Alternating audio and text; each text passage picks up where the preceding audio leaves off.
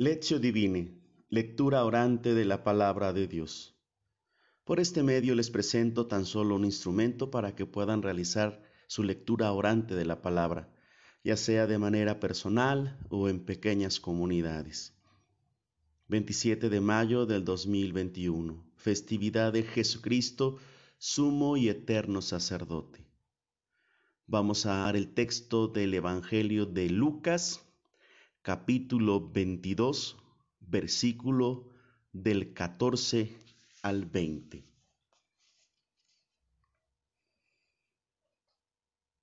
En aquel tiempo, llegada la hora de cenar, se sentó Jesús con sus discípulos y les dijo, cuánto he deseado celebrar esta Pascua con ustedes antes de padecer, porque yo les aseguro que ya no volveré a celebrar hasta que tenga cabal cumplimiento en el reino de Dios.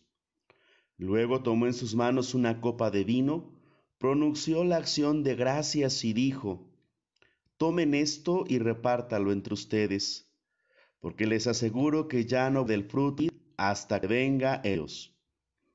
Tomando después un pan, pronunció la acción de gracias, lo partió y se lo dio diciendo, Esto es mi cuerpo que se entrega por ustedes Hagan esto en memoria mía.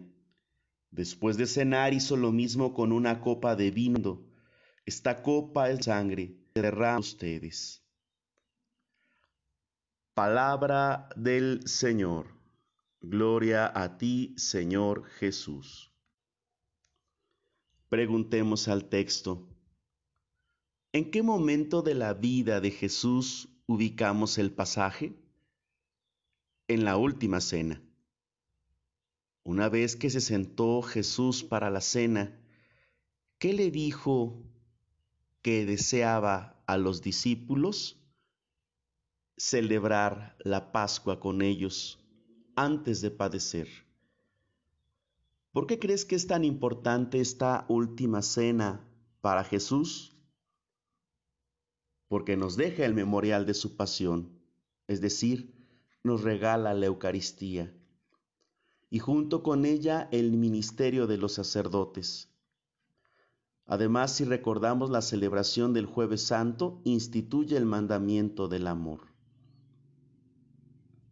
¿A qué se puede referir Jesús con las palabras, ya no volveré a celebrar o como dice más adelante, ya no volveré a beber del fruto de la vid hasta que tenga cabal cumplimiento en el reino de Dios o hasta que venga el reino de Dios?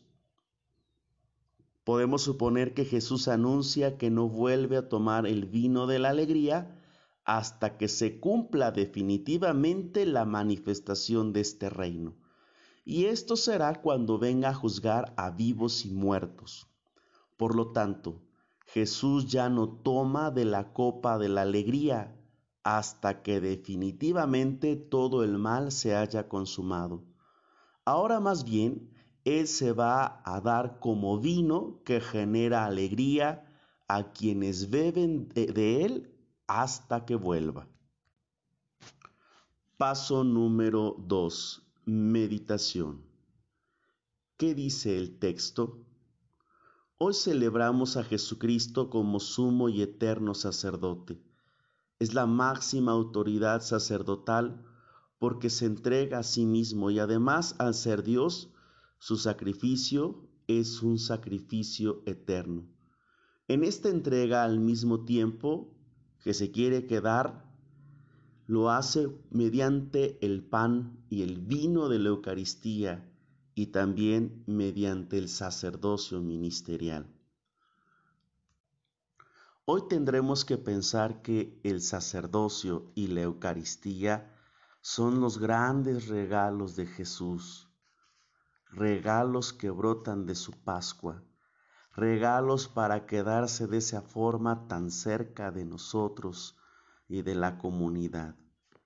Hay que aprender a ver a Jesús a través de la Eucaristía, pero también a verlo a través del ministerio de sus sacerdotes, atrás de su fragilidad Atrás de su humanidad hay, que reconocer la presencia misma de Cristo. Por eso, como dice el prefacio de hoy, ha querido que su sacerdocio se perpetuara en su iglesia.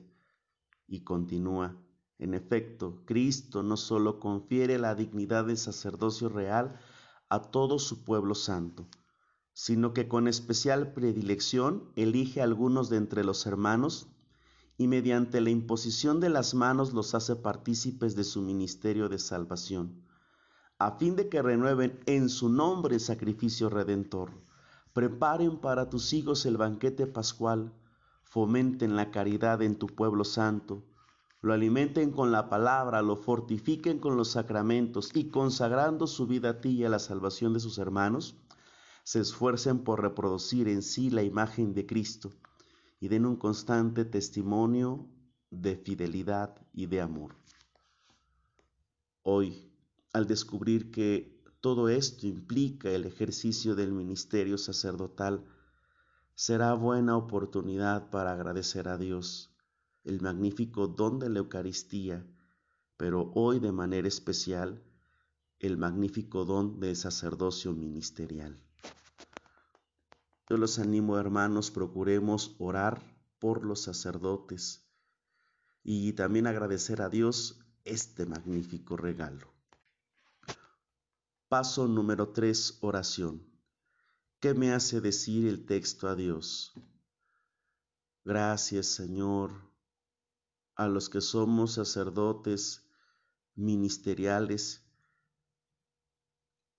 a los que nos has dado el don de este sacerdocio al servicio del pueblo santo. Gracias por llamarnos. Gracias por compartir tu ministerio con nosotros. Gracias Señor porque tú nos das la gracia que necesitamos para que actúes a través de nosotros. Bendito y alabado sea tu nombre por los siglos de los siglos. Amén. Paso número 4. Contemplación.